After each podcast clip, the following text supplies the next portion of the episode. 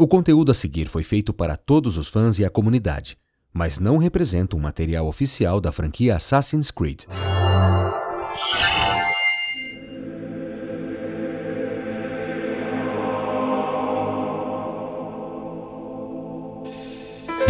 Desde os tempos antigos, eles atuam nas sombras, guardiões da liberdade humana, fiéis em luta pela autonomia do povo. Todas as pessoas devem ser capazes de fazer suas próprias escolhas. É nisso que acreditam.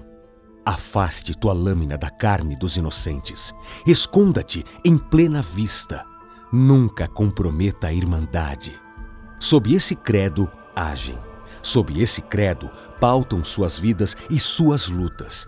Dogmas criados por Altair em Gilahad, que nem mesmo em suas visões do futuro poderia ter vislumbrado que suas reformas guiariam os passos da Irmandade até hoje. Os assassinos estão entre nós. Fundados por Bayek no século I a.C., no Egito Antigo, os ocultos atravessaram as areias do tempo resistindo ao domínio de seus inimigos desestabilizando a ordem autoritária e opressora, agentes do caos em defesa da liberdade e da justiça, invisíveis na história, mas decisivos em seu curso. E se o futuro nos é desconhecido, é preciso garantir as condições para que a humanidade possa prosperar e encontrar a paz. Uma paz verdadeira que não pode ser imposta nem alcançada pela força. Uma paz que só é possível através da árdua jornada da tolerância de nossas diferenças. Da liberdade deriva a experiência que educa. Da educação, a tolerância. Com a tolerância, temos a paz. E se a liberdade é a essência de tudo, é preciso protegê-la, mesmo que sacrifícios sejam necessários trabalhando nas trevas para servir a luz. Para eles, não há no mundo espaço para os que querem controlar a humanidade.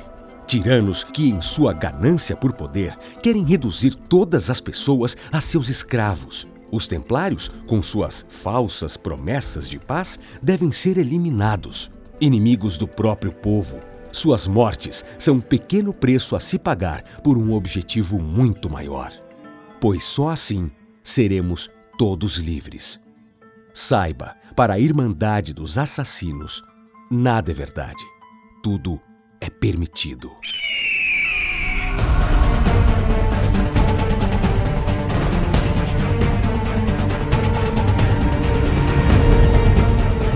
Muito bem, senhoras e senhores, eu sou o Beto Estrada e a partir de hoje eu tenho o prazer de me juntar aqui a celebridades, meus amigos.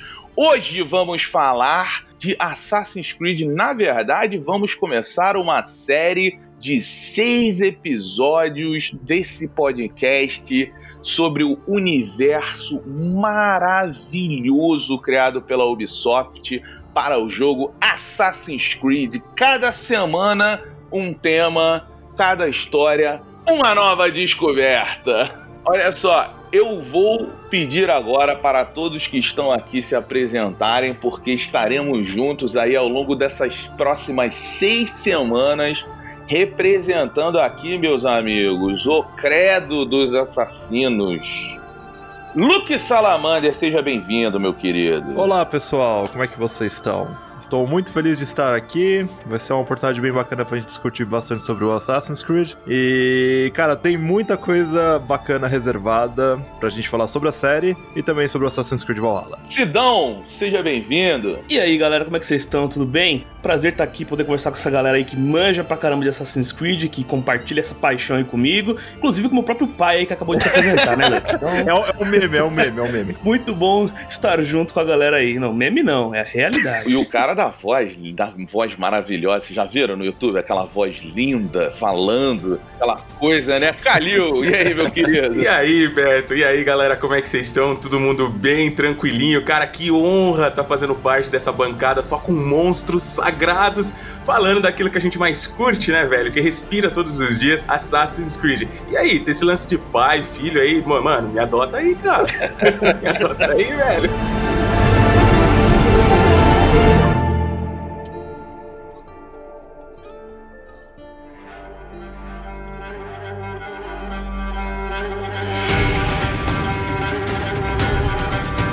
Então hoje, pra gente começar aqui no primeiro episódio, a gente vai mergulhar no grande tema de Assassin's Creed, que é a briga, a eterna briga de assassinos versus templários, né? Aquilo que começou no Egito Antigo, começou há muito tempo atrás e se estende aí até hoje já entranhado no capitalismo através de corporações, de um monte de coisas. Então, vamos entender direitinho quem são os assassinos e os templários.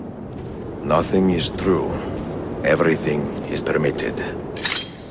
Bom, agora eu quero saber, Calil, vamos lá. Quem são os assassinos? Só pra gente introduzir quem tá ouvindo aqui, para entender um pouquinho do lore dessa história toda. Oh, claro, velho. Os assassinos, eles eram uma organização, né, secreta, e eles tinham como objetivo defender a, a ideia do que a gente chama, né, de livre-arbítrios, né? Eles tinham em mente que a paz no mundo, ela tinha como ser alcançada, sim, mas com as pessoas sendo livres, se respeitando, seguindo aí o que eles acreditavam ser o certo, e, claro, cada um responsável pelos seus atos, né? Eles, de forma alguma, eram a favor de uma concentração, um, uma ordem mundial, uh, pessoas governando pessoas, e eles lutavam com esse ideal, que cada um conseguiria alcançar, né, vamos assim dizer, uma utopia e tal, e poder viver em liberdade seguindo os seus próprios ideais. Eles acreditavam no poder da liberdade das pessoas. Pô, Gali, e uma coisa, cara, muito louca de você pensar é o seguinte, seguinte: Adão e Eva dá para dizer que são os primeiros assassinos, né? Então, assim, é muito foda quando você vê a história do jogo e você mergulha e você começa a aprender, você vê que esse ideal que é carregado dentro do credo dos assassinos até hoje, apesar eu acho que, não sei se vocês concordam comigo, dá para dizer que foi o Bayek e a Aya, quer dizer, dá pra dizer não, foi o Bayek e a Aya que estabeleceram, né? Vamos criar uma uhum. parada para lutar contra os Templários. Sim. Que é importante a gente até dizer para quem está ouvindo aqui e pode não saber que eles são os personagens que você joga no Assassin's Creed Origins. Mas cara, começa lá em Adão e Eva, assim. Então, é, essa briga é uma briga dos homens desde que eles se entendem como seres independentes, né? Exatamente. Inclusive, foi Adão e Eva os primeiros híbridos, né? A junção aí dos Isos com os humanos que acordou o resto da humanidade, digamos assim. Então, sim, cara, eles foram os primeiros a se tocar. Peraí, cara, esse lance de comando aí não, não tá bacana, não. As pessoas têm que ser livres. Foi quase uma rebelião, praticamente. Sim. Sim, o Bayek e a Aya, eles meio que estabeleceram o que? As regras e o grupo, é. né? Antes disso, a ideologia ainda era passada de tempos em tempos, desde Adão e Eva, e meio que as pessoas lutavam pela mesma coisa indiretamente, né? E se juntavam a esse grupo que acabou se formando com o Baek Aya, né? Aí é, tem que lembrar também da ordem cronológica, gente. Os assassinos e templários eles começaram no Assassin's Creed 1. Antes eles estavam ainda no Egito Antigo, então lá os assassinos se chamavam-se ocultos. Uhum. E os Templários eram as outras ordens dos anciões. Então, eles mudam de nome durante toda a cronologia da história, mas no final se tornam os assassinos templários. É, isso é outra informação que é até interessante a gente falar aqui, para quem tá ouvindo e pode não saber, que a ordem cronológica dos jogos, ela é um pouco diferente da linha normal. Por exemplo, o Altair, que é, é esse que a gente está falando, que ele meio que inicia ali é, dentro do universo do Assassin's Creed, é o primeiro jogo, né? Ele, ele já é da Guilda dos Assassinos. Mas o Bayek e a Aya, que são do Assassin's Creed Origins, eles são o décimo jogo a ser lançado dentro aí da série principal. Porque isso é uma coisa que eles fazem muito, né? Eles vão e voltam muito no tempo. Então você não pode achar que você jogar os jogos na ordem que eles foram lançados é a ordem que a história está sendo contada. Tanto que, como eu estava falando aqui, o 1, na ordem cronológica, na linha do tempo, vem depois do Origins. Mas o, o enfim, o 1 é o primeiro jogo e o Origins é o décimo jogo. Agora, voltando ao que a gente estava falando, os ideais permanecem, é. na verdade. É só né? troca o nome, é, basicamente. É, dos dois lados, porque você tem de um lado assim os templários que a ideia deles é uma ideia assim: nós queremos a paz do mundo, mas através do controle, né? A gente vai mandar e, e, beleza, vai ter paz, vai ficar tudo tranquilo, mas uma cadeia de comandos. Já os assassinos não, eles acreditam na liberdade da escolha e, assim, ó, cara, o ser humano faz o que ele quiser. E esse ideal, mais pra frente, né, em outro episódio, a gente vai abordar bem aqueles que vieram antes, uhum. né? Os ISOs. E é um ideal dos ISOs para total, os humanos. Total, total. Né? Total. Então, tipo, quando a gente vê esse caminho, a gente entende que mudaram-se os nomes, mudaram-se as estruturas organizacionais, mas os ideais dos assassinos e dos templários, ele permanece o mesmo.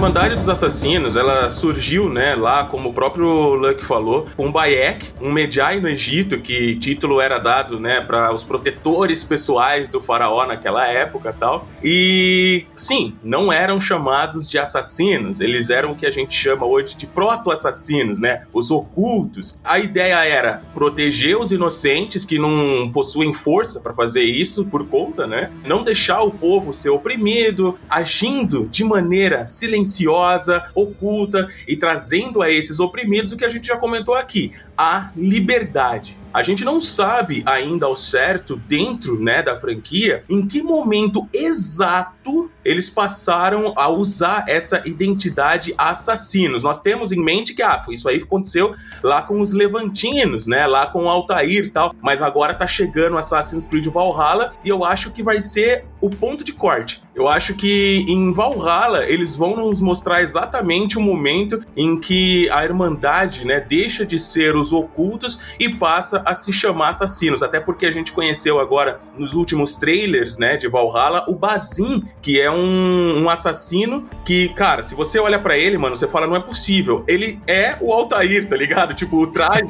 o traje dele é, lembra muito o traje que os assassinos levantinos usavam, passarão a usar gerações à frente lá em Maziaf. Então, assim, nada tira da minha cabeça, cara, que em Valhalla né, como já é uma promessa dos próprios diretores, né, que vai ter muito link com outros jogos da franquia. Então eu acredito que um plot bacana desse jogo vai ser sim esse corte, cara. Passar a chamar a Irmandade de Assassinos. Então, sei lá, cara, eu tô, tô, tô, tô, tô numa expectativa, eu tô babando, tá ligado? Eu tô babando. Mas você acha que eles vão mudar agora? Porque uma coisa legal, assim, até para quem tá ouvindo e não sabe, a Ordem dos Assassinos, ela existiu de verdade. Sim. E ela foi fundada no século XI uhum. por um cara de verdade, que era o Hassan de Sabah e tal. Só que o lance lance é, é, assim, eu achava, ou pelo menos me parece, que eles deveriam esperar para uhum. juntar o fator histórico e fazer como eles sempre fazem. Então, eles criam a Ordem dos Assassinos ali no século XI, a dar um jeito de falar que o Hassan Sabah ele foi o criador dentro dessa uhum. briga dos assassinos e tal. Porque se eles vierem antes, agora, mostrando uhum. no Valhalla, eles vão começar a fugir um pouquinho do fator histórico. É uma né? transição. Né? Isso, exatamente. É o que eu digo não é que vai estar tá na história do, do enredo do Valhalla esse acontecimento. Quem jogou o Assassin's Creed Odyssey, a gente vê lá depois da DLC, né, do legado da primeira lâmina, que tem aquela cutscenezinha pequenininha ali que mostra, né, o, o avanço de gerações até chegar é. de da onde tá ali a Cassandra até o Bayek, até a Aya, tal. Então eu imagino algo do tipo, entendeu? No final do jogo, em algum momento ali, uma cutscene que vai mostrando os tempos se passando, tal, e lá na frente uma cenazinha de agora nos chamamos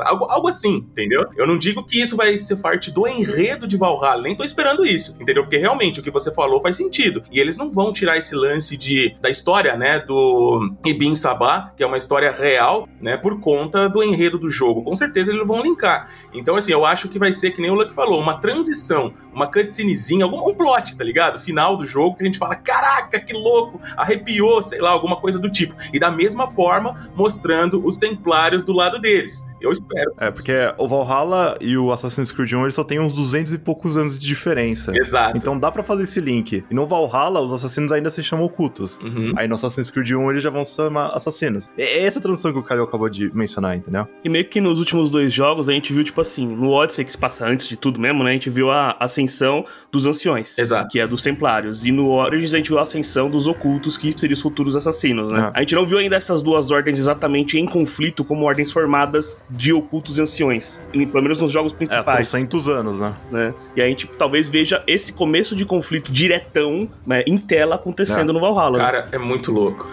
É muito, é muito, é muito, muito complexo. E é bizarro, tipo assim, a gente parar pra pensar, né, esse lance do, dos templários, o ideal deles, que é realmente dominar a massa, porque eles não acreditam no potencial do ser humano. Eles falam, cara, vocês, humanos, vocês são muito corruptos. Você tem que ser gado, tá ligado? A gente vai controlar Exato. vocês e vão rolar no passo. Isso que é estranho, porque, cara, eles também vieram de Adão e Eva. Então é muito bizarro, cara. Tipo, os caras estão fazendo um retrocesso muito grande. Mas, né, tem os dois lados da moeda. Se a gente se aprofundar nisso, a gente acaba entendendo certo ponto. Eu acho que a gente vai chegar nisso mais pra frente em outros capítulos também, né?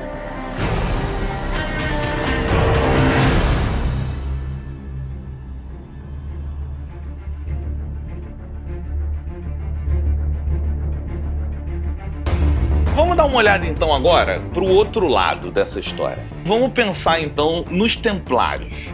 Quem eram os Templários no início? Que a gente já viu aqui que Adão e Eva são os primeiros assassinos, assim, no conceito, né? Mas a gente chega ali no Egito e a gente tem a fundação dessa ordem que vem até hoje. A gente parou aqui porque a gente está falando um pouco da história ali no Altair, mas, cara, você tem em todos os tempos, Desmond aí, foi o o assassino recente mais famoso aí que a gente conheceu. Que inclusive a gente também joga com o Desmond no Assassin's Creed 1, no 2, no Brotherhood, no Revelation e no 3, né? Que é onde você conclui a saga do Desmond e a partir do 4, que é o Black Flag, a gente começa a ver um outro mundo fora do Animus. Agora, do outro lado, também tem uma história. E uma história organizada, mais antiga, dos Templários, né? Sim, foi o que o Sidão citou no Odyssey. Foi a Ordem dos Anciões, que ela foi um pouco antes do Bayek se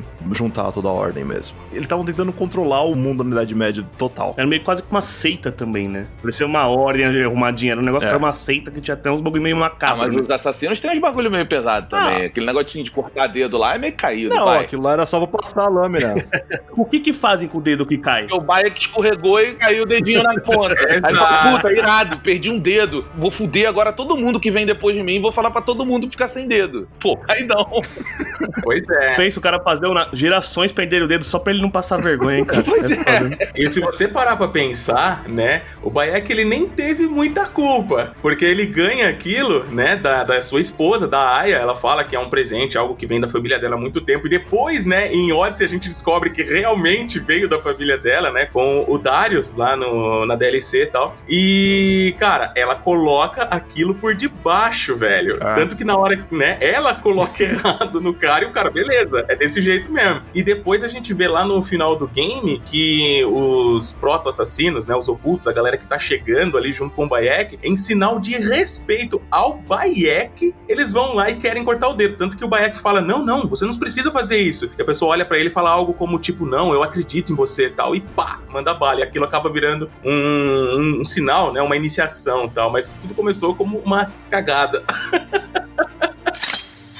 já que a gente tá aqui então falando da lâmina, vamos explorar um pouquinho a Hidden Blade, porque ela é a grande característica do Assassin's Creed. Mas eu queria perguntar para vocês, porque assim, o próprio jogo, e mais pra frente a gente vai abordar o gameplay mesmo, ele, por necessidade de evoluir a franquia, de evoluir o jogo, eles foram trocando um pouquinho. Aí já botaram uma pistolinha. Hoje a gente tá, cara, com loot, né? Você escolhe a espada, você escolhe, enfim, lança, você faz o que você quiser. A Hidden Blade, ela virou muito mais mais simbólica do que realmente uma arma que serve para alguma coisa, né? Eu, eu não sei se vocês acham isso. Apesar de ao longo da história os assassinos serem sorrateiros, né? Vou falar assim, eles sempre andarem nas sombras, aquelas coisas todas. A Hidden Blade ser uma arma que representa muito isso e que é importante para essa técnica de combate, mas ela ficou um pouco mais simbólica do que útil, né? A Hidden Blade, ela foi tendo evoluções de acordo com que os jogos iam avançando no tempo, né? Ela voltou no tempo junto com o Origins, que o Origins que voltou tudo, mas ao longo da evolução dos jogos, a gente foi vendo ela tendo vários upgrades, né? Ela era só lâmina oculta, aí teve a Hidden Gun do Ezio, né? Que era no mesmo bracelete da Hidden Blade tinha uma arma, depois teve aquele gancho arpel do Syndicate, né? Então a gente sempre tinha usos mesmo pra Hidden Blade e pro bracelete em que se tinha Hidden Blade. E depois, quando voltou no tempo, a gente voltou a ter o uso padrão dela, e realmente ela acabou se tornando um pouco mais simbólica, tão simbólica quanto o próprio capuz dentro da Ordem dos Assassinos, né? Do que exatamente, como o Beto falou, exatamente um item útil, né? Eu acredito que se a série continuasse avançando mais no tempo do que retrocedendo, ela ia talvez trazer mais inovações, a gente chegasse ao ponto de uma Hidden Bazooka, alguma coisa assim, tá ligado? Não, olha essa palavra, velho. Bazooka escondida. E é muito louco isso que você falou, né? Porque, tipo, o simbolismo do capuz, se você parar pra pensar, ele é o pior simbolismo que existe. Porque, beleza, no Altair tinha aquela. Os monges andavam desse jeito, então os caras se escondiam. Mas imagina, assim, tipo, sei lá, hoje, o assassino vai se esconder do templário. Cara, o templário fala assim: para aí na praça, mano. Quem passar de capuz, a gente já sabe quem pegar, É. né?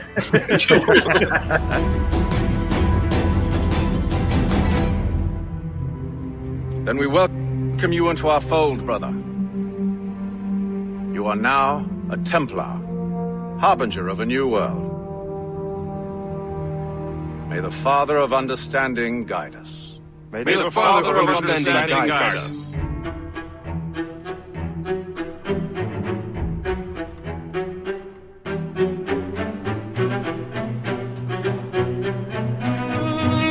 A ordem será sempre necessária.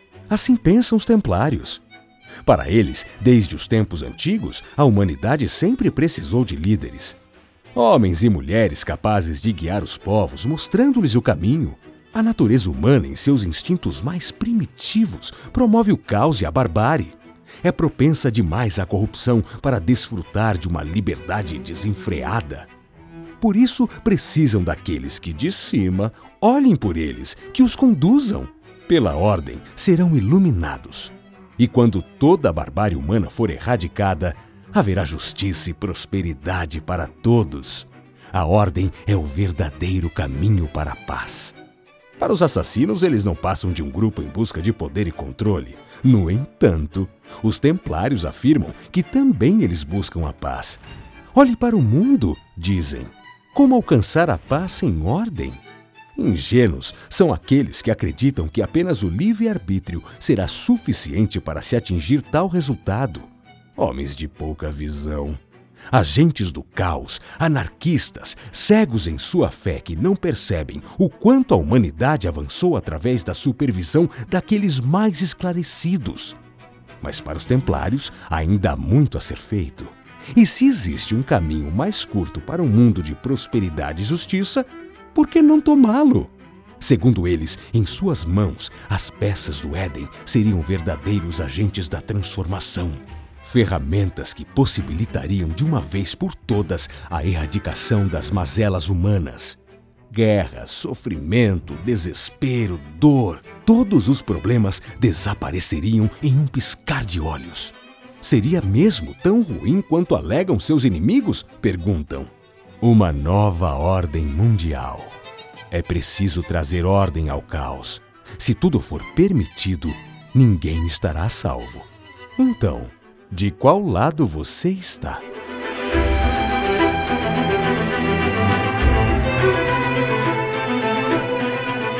Bom, então agora já olhamos para os assassinos, falamos muito bem deles, mas vamos olhar para o lado incompreendido dessa história, meus amigos. Talvez eles não estejam errados.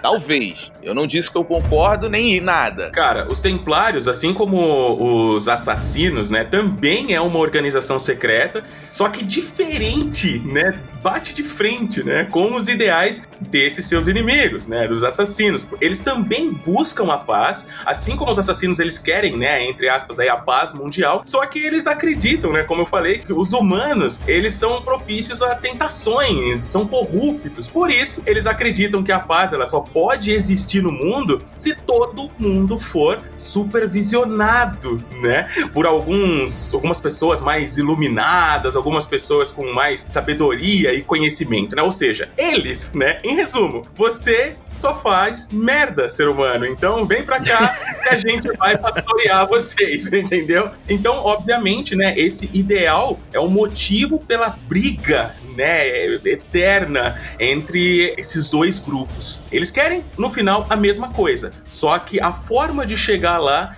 é totalmente diferente. Uma coisa que acontece muito entre as duas ordens é, às vezes, alguém deturpar a ideologia, né? Algum membro de alguma ordem, tipo, algum personagem histórico, acabar usando da ideologia para outros objetivos. O meu caso, por exemplo, dos Borgia, né? Que a gente tem no Assassin's Creed Brotherhood, no 2 mesmo, da saga Ezio, né? Que a galera conhece, Sim. que os próprios templários atuais reconhecem que eles fizeram uso deturpado da ideologia, sabe? No Assassin's Creed 4, mesmo quando você tá explorando o Abstergo, dá pra você achar documentos de que eles falam que o César Borgia e tudo mais, o Rodrigo, eles não foram líderes templários que deram orgulho à ordem, tá ligado? Que não seguiram exatamente a ideologia e só buscavam esse posto dela por busca de poder. Sabe? Sim. Então isso acaba acontecendo dos dois lados, e até o que a gente vê de certa forma no Rogue, que a gente joga com o Templário também. A gente vê o lado dos assassinos sendo meio deturpado também. Então, as duas ideologias têm uma visão, um objetivo benéfico para todos, de formas diferentes a serem alcançadas. Só que quem tá ali na liderança, ou quem tá atrás das cortinas, é que acaba executando de forma certa, errada, É, sabe? vilão e herói é só uma perspectiva, né, cara? Sim, exatamente. É, exatamente, é um ponto de vista.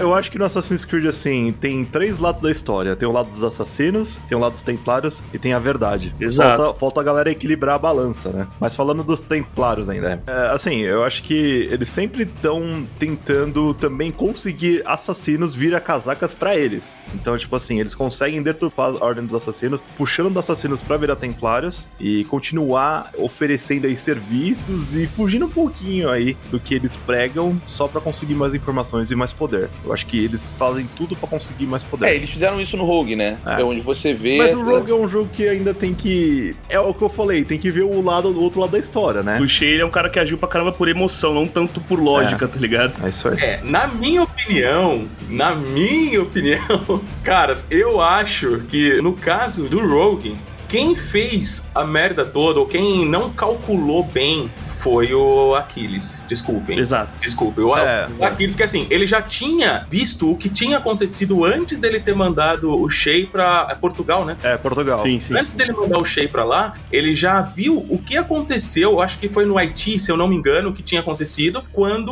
alguém do credo tentou tirar esses artefatos que equilibravam o mundo, né? Pô, se a ideia, né, que o Bayek pregou lá atrás, tem uma cena lá do que o Bayek fala, ó, que nenhum oculto levante sua lâmina contra um inocente, assim deverá ser escrito. E foi. Só que, mano, dessa vez, o desastre que aconteceu, né, em Portugal, O terremoto, né? exato, terremoto. Terremoto que pegou fogo em tudo. Sim, por culpa, né, dessa decisão errada, dessa ganância pela peça do Éden e tal, pelo lado do Aquiles, cara, matou, historicamente falando, né, no, no mundo real, né, mais de 30 mil inocentes, cara. Então, assim, o erro foi muito grande. Eu acho que o Rogue é um jogo fora da curva, saca? Eu sou total ali cheio naquele momento, eu agiria da mesma forma. Ele faz você questionar os dois lados, na verdade, né? Você fica meio perdido, meio tipo, e aí? Eu vou trair meus ideais e meus amigos porque eu sei que eles estão fazendo besteira. Assim, uma coisa é você procurar um conselho, outra coisa é, ah, vou matar todo mundo que tá fazendo besteira, tá ligado? Igual o Shea acabou fazendo, né?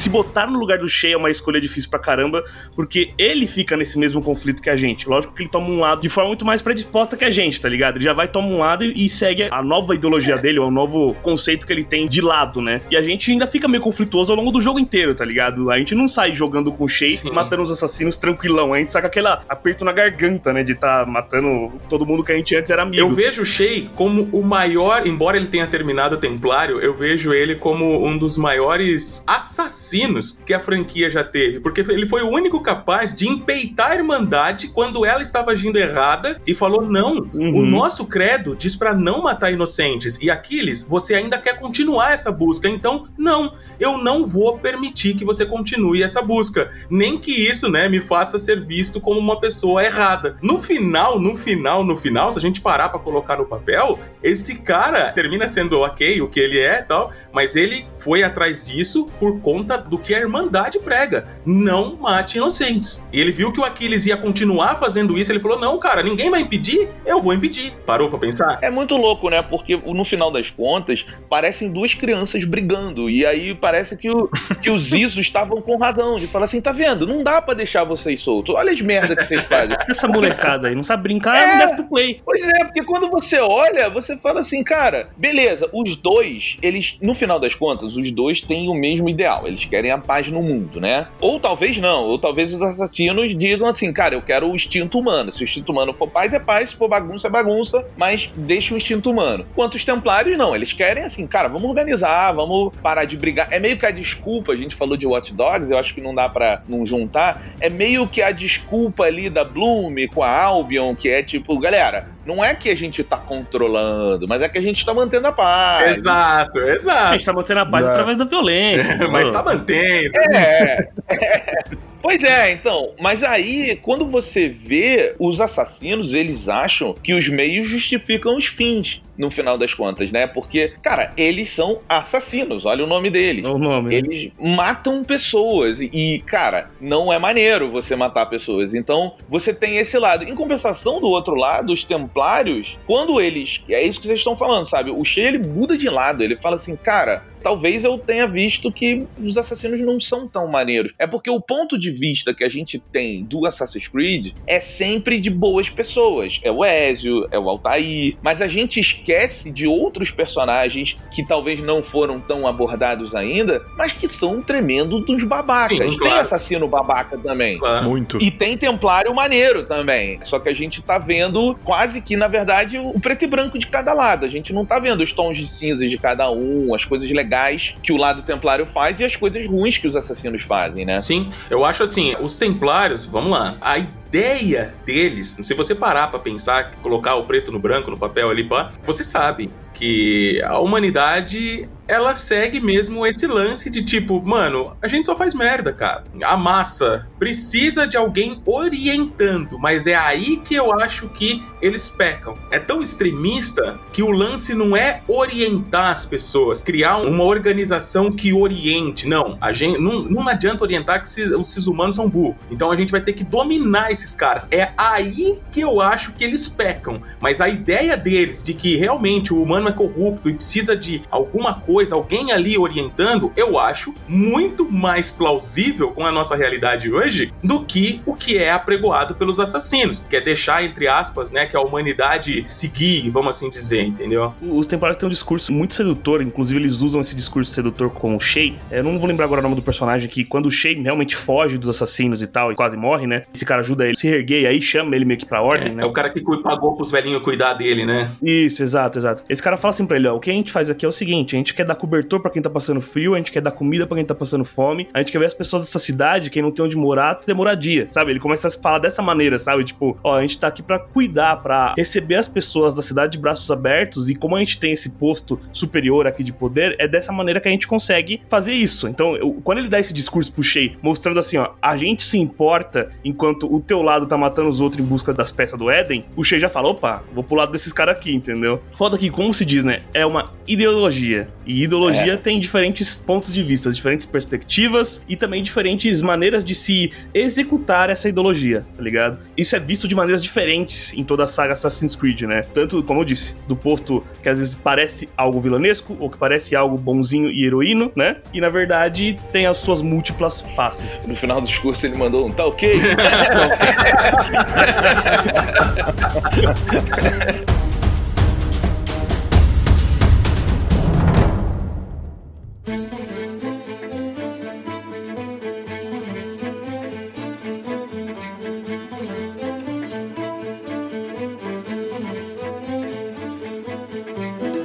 Muito bom, já falamos de assassinos e templários e agora eu quero saber de vocês. Agora vocês não vão arredar. A primeira pergunta a ser respondida é de qual lado você está? Dos assassinos ou templários. E a segunda, eu quero que cada um aqui eleja, pode incluir NPC, pode ser qualquer um, o seu assassino favorito e o seu templário favorito. Treta! Treta!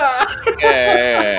Rapaz, qual lado vocês estão? Eu acho que todo mundo vai entender pros assassinos, porque eles sempre foram os bons moços de sempre. Mas, assim, é o que a gente falou, é difícil, cara, entender no conceito geral. Até agora, eu acho que eu entenderia pros assassinos. Mas você acha que você tenderia pros assassinos ou fica feio falar que você tenderia pros templários? Essa é a pergunta. Se fosse no- na época antiga, talvez não ia ser tão ruim ser templário, mas se você for pensar nos tempos modernos, ia ser muito ruim ruim ser templário. Não, ser templário é maneiríssimo. É maneiro. O problema é estar do lado dele. Não, o problema é o que eles fazem. O BO é ser assassino, cara. É, assassino, assassino é uma merda, velho. Tu vive escondido. Fica aí de novo a dica do quadrinho. Quando o Daniel Cross vai lá no lugar dos assassinos, tu vê que os caras não vivem maneiro, não, velho. É uma dificuldade. O cara tem que correr. Os templários não, meu irmão. Só hotelzão cinco estrelas, só empresa foda. Pô, tem negócio Sim. com governo. É maneiríssimo. E assim, e mais, né, Beto? Se a gente for, que nem o Luke puxou aí, tipo, pro mundo real, né? Pra que lado que você penderia? Cara, se você fosse os assassinos, com certeza você seria os vilões da causa. Se você dá uma olhada lá no que movia, né, os assassinos na vida real e como eles eram tratados, você com certeza você preferiria ficar do lado dos templários, porque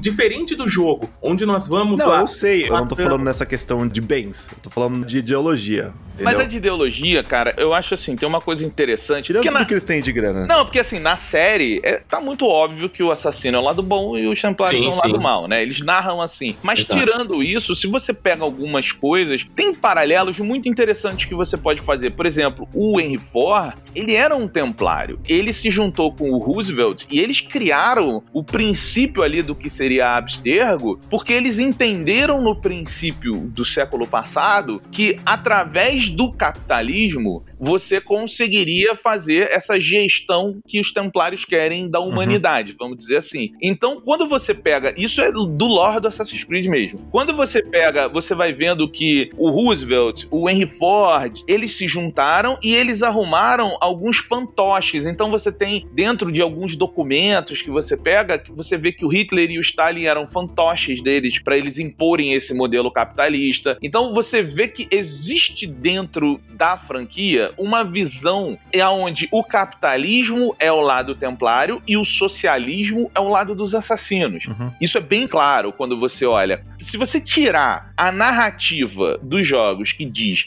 que o templário é o vilão, porque os templários, eles riem macabros, eles fazem essas coisas. É, né? Tipo, enquanto os assassinos, eles se abraçam, eles são legais, o Ezio namora no- na janelinha e tal. Se você tirar essa narrativa e você for um pouco mais profundo dentro do lore, olhando o que cada um quer fazer, sem que o texto diga eles queriam controlar a humanidade para o seu poder e tal, e só falem eles queriam organizar, eu já acho que não perde um pouco esse peso, preto né? e branco É. e começa a falar assim, cara, beleza, qual lado você está? Assassinos ou templários? Porque é feio dizer que é templário. Hum, é, jogado assim no ar, numa comunidade de assassinos, é pedir suicídio, né? Tudo bem. Mas depois de todo esse contexto, eu acho que não só nós aqui, mas todo mundo que tá ouvindo agora, para pra pensar e não consegue responder de imediato, cara. Mas aqui a gente não vai arregar. não vai arregar. Eu quero saber assassinos ou templários. Pelo cuidado que um grupo tem pelos seus, zelo templários. Olha aí, hein? Eu falo pelo cuidado que eles têm pelos seus. Porque os assassinos é mais ou menos um bagulho assim, cara. Tá tendo lá uma situação tal, você vai lá, mata, morre, mas conclui com a sua tarefa. Os templários já não, eles cuidam dos seus. Só por esse detalhe eu pendo mais pro lado dos templários. Olha aí, Sidão, você tá muito tempo nessa brincadeira já de fazer YouTube, fazer teus vídeos. Quero ver se você vai ter essa moral do cara novo que chegou aí e tá bancando o que é templário. Eu seria mandado numa missão pra assassiná-lo, viu? Olha aí. E eu vou junto com meu filho, pronto. Beto, manda a sua aí, velho. Se for três contra mim, eu tô ferrado. tô do teu lado, meu parceiro. Eu tô com os templários, Pô, é eu tô nóis. com os templários, eu tô do teu lado. Estamos juntos, estamos divididos. Então você tá vendo, é um podcast plural da Ubisoft. Os dois lados são ouvidos. Temos aqui 50% templários, 50% assassinos. Mas eu vou botar aqui então, já vou trazer pra vocês, porque eu tenho uma dificuldade em escolher o meu templário favorito. Que assassino foi mal, galera. Eu sei que todo mundo espera o Ezio, mas Altair é Altair, tá ligado? Pra mim, no meu coração. Ah, se falar de assassino, assassino e não exatamente personagem, eu acho que é o Altair mesmo. É, pra mim É. o Altair é o, é o rei. velho. posto assim. Sabe? De posto. O precursor. De novo, a galera vai me odiar. Ih, lá vai ele. Arno. Vai mandar um Conor, vai mandar um É, Conor agora. Conor, Conor, é. Não, cara, não. Pra mim, na moral mesmo, qual o cara assim que eu mais me identifico? Mano, é o Baecão Picão, velho. Na moral. É que é foda. O cara, o cara é brabo, o cara é carismático, o cara é apaixonado, ele é fiel, o cara é pai, ele busca vingança. Ah, mano, só aquela introdução, onde ele tá matando um dos anciões, né? E promete ali caçar os outros. Cara, arrepia todas as 300 vezes que eu vi. Cara, é incrível. Eu acho ele assim, o personagem. Ainda mais com a voz do Abubakar Salim. Quem não jogou na versão original, dá só uma espiada pra você ver a voz do maluco, velho. É, o bike é foda. É, bem Não, legal. o Bayek é foda, cara. Eu, eu acho ele assim o personagem mais zica de todos, principalmente aí, né, pela história, né, pela lore, por ter tido essa ideia, tá ligado? Uma coisa é você falar, tipo, ah, beleza, é, eu gosto muito desse lance de o nascimento do herói. Cada jogo tem esse lance do nascimento do herói. Mas ali, cara, o Bayek ele fez o nascimento do credo, velho. Ah, é outro nível, galera. Desculpem, pode ficar com o Ezio de vocês aí, tá de boa. O Ezio tá no meu coração muito, mas, mano, depois que o Baekão chegou, velho, já era. Eu sou Team Ezio ainda. Quem é, Cidão? Team Ezio. Eu acho que assim, todos os personagens de Assassin's Creed que eu gosto, que assim, a gente acompanha muito da vida deles, e a gente vê muito eles amadurecendo Uhum. ao longo da jornada, tá ligado? Eu acho ele um dos mais humanos, assim, tá ligado? Porque ele não só ele amadurece em questões de, tipo assim, igual o Altair, ele sofre, amadurece, ele vai atrás da ordem e tal. Mas o Ezio tem também o lado pessoal dele, da vida dele. A gente vê o Ezio sendo uma pessoa também, não só um assassino, sabe? É. Esse é o lado que eu acho muito da hora do Ezio, cara. De tipo, sabe igual Homem-Aranha, que você. Todo mundo pode ser o Homem-Aranha, pode vestir a máscara? Uhum. Sabe? Uma coisa assim? Eu vejo meio que o Ezio dessa forma, tá ligado? Pra ele é uma prova de que qualquer um pode vestir o capuz, pode vestir o manto e lutar pelo ideal, sabe? Mesmo se o seu objetivo inicial, igual o dele, era vingança, mas ele aprendeu, amadureceu e buscou fazer pelo bem dos outros, sabe? Então, tipo, eu acho muito foda essa história de superação do E ainda por cima também por ser o personagem que a gente acompanha do nascimento à morte de velhice, tá ligado? Tipo, é muito massa. Aí você chegou num ponto interessante. Teve mais jogos com o Edson, é mais sacanagem isso. Entendeu? O ponto que o Luck acabou de falar é um- algo que a gente discute bastante lá no canal. Concordo, tudo bem, com tudo isso que o Sidão falou, né? Ok. Só que será? É isso a gente sempre se pergunta e não sabe se vai ter a oportunidade de poder testar isso ou não, né? Que a gente não tem todo esse carisma, todo esse carinho pelo Ezio e tudo mais, porque realmente a gente acompanhou a vida de um boneco. Então, não sei, porque no Connor a gente também acompanha a Sim. vida inteira e é por isso que todo mundo gosta dele, tá ligado? Não, não, mas é um jogo, né? Sim, mas acho que a questão é mais como que a gente acompanhou e não só porque acompanhou, entendeu? Hum. Aí eu tô com o Sidão também, que é o seguinte: o Ezio é melhor do que o Conor. Eu gosto do Conor, eu não sou dessas pessoas que acham o Assassin's Creed 3 ruim. e Eu tal, também não. gosto dele, Eu gosto do Conor, eu gosto da historinha dele e tal. Mas o Ezio é melhor. Isso é um fato. Claro, claro. O Conor é, do que o Conor não dá pra Não, do que o Connor não tem como defender, É. cara. O Connor, ele é pra mim até hoje, e acho até difícil que o Eivor supere a brutalidade do Connor. Eu vou até fazer um adendo aqui, que é o seguinte, em defesa do que o Sidão falou. O Ezio, por mais que ele tenha tido mais tempo em jogos, né? São três jogos contando a história do Ezio. Por mais que. E filmes, né? Sim, tem os, os filmes, os curtas e tal. Por mais que a gente tenha seguido, o Ezio, ele é foda e eu consigo defender que isso não é uma justificativa com outro ponto. O Ezio é um dos maiores personagens da história dos videogames. Nos videogames. Existem exato. Outros jogos que abordaram personagens de forma tão expansiva e tal, mas o Ezio tá lá. Então, assim, ele é bom porque ele é bom. Não é porque ele tem mais jogo. Na construção de personagem, eu acho que é indiscutível que ele é melhor do que os outros. Muita gente, quando você vai fazer assim, fala aí uma lista dos 10 melhores jogos de videogame. Cara, você vai ter o Ezio em quase todas as listas. Então, é, ele é bom porque ele é bom. Eu acho que, assim, dentro do universo do Assassin's Creed, eu escolho o Altair. O momento em que o credo poderia ter acabado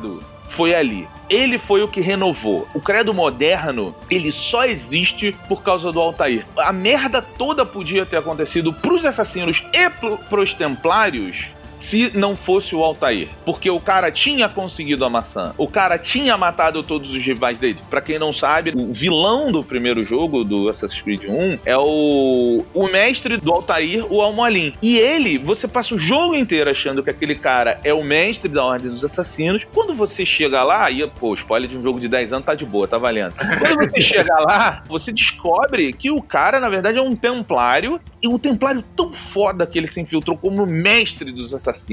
E ele fez o que? Ele mandou o Altair matar todos os adversários dele, templários, para que no final ele pudesse pegar a maçã, acabar com os assassinos e comandar os templários. Ele ia criar uma parada nova. Então, assim, os templários iam perder e os assassinos iam perder. E o Altair foi o que segurou a, a pica toda. Então, assim, para mim o Altair ele tem a relevância do Bayek de ter fundado, ele tem a relevância de não ter deixado morrer e ter renovado, sabe? E o da hora do Altair é que ele não segura o peso só no Assassin's Creed 1. Ele segura a partir disso, né? A partir do que ele matou a molinha, que acho que a casa cai em cima dele, ele segura tudo nas costas durante bons anos, que é o que a ordem acreditar que ele que traiu, que fez as besteiras, que ele que matou o Almolim, ninguém entendeu o que tinha rolado, e aí outros assumiriam o poder, ele ser exilado, ele perder parte da família e ter que amadurecer distante da ordem com o estudo da, da massa do Éden para poder voltar na sua velhice e reconquistar a ordem e reerguer ela com novos dogmas e tudo mais. Tipo, tem o Dockland do Lothar porque a história dele é muito sofrida. É tá triste, ligado? cara. É triste. É triste pra caramba, Sofrência. mano.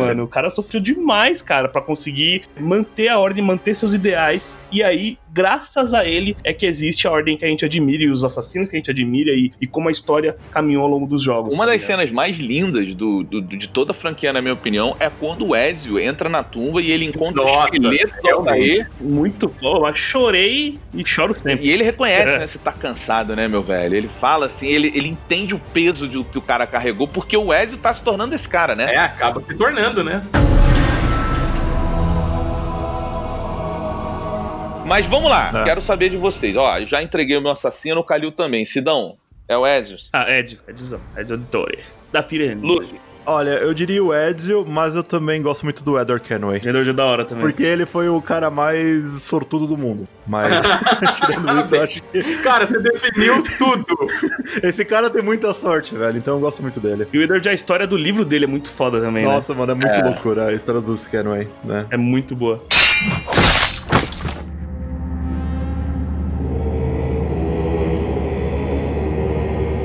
O poder dos deuses, materializado em artefatos construídos por aqueles que vieram antes. Objetos que guardam em si forças inimagináveis. Se antes foram usados para controlar a humanidade como escravos, seus detentores marcaram seus nomes como os maiores ao longo da história. Do cajado de Pitágoras à lança de Leônidas, da espada de Gengis Khan ao cetro papal de Rodrigo Borgia. Ao longo dos séculos, muitos buscaram nas peças do Éden poder e controle. Espalhadas por todo o mundo, ninguém sabe precisar quantas são ou mesmo onde estão. Artefatos capazes de controlar a mente humana para o bem ou para o mal, capazes de garantir àqueles que o impunham carisma e poderes sobre-humanos. E se sempre houve aqueles que querem usá-las para o seu próprio interesse, também há os que querem protegê-las, garantir que não cairão nas mãos erradas. Para os templários, as peças do Éden podem ser um caminho mais curto para a instauração da paz, estabelecer visão, criando assim a tão almejada nova ordem mundial. Um lugar de prosperidade, bonança e justiça. Mas para os assassinos, seus inimigos querem apenas usá-las para exercer o controle sobre a humanidade, transformá-la em escravos.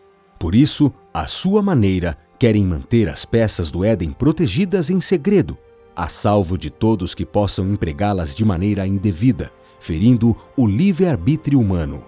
Ambos os lados fiéis em suas convicções, ambos os lados dispostos a sacrifícios por suas causas. E você? O que faria com tal poder? Usaria para si ou para os outros? Para controlar ou para libertar? Pense bem. De que lado você está? Fala pessoal, aqui é o Gabriel Noia, a voz do Eivor em Assassin's Creed Valhalla. Muito obrigado por ouvir este podcast. Espero que esteja gostando, porque vem muito mais por aí. Para outras novidades, acompanhe as redes sociais da Ubisoft Brasil em arroba Ubisoft Brasil no Twitter e no Instagram. Sigam minhas redes sociais em arroba Noia Alemão. Noia com Y, alemão, tudo junto. Noia Alemão. E lembrem-se, Odin está ao nosso lado!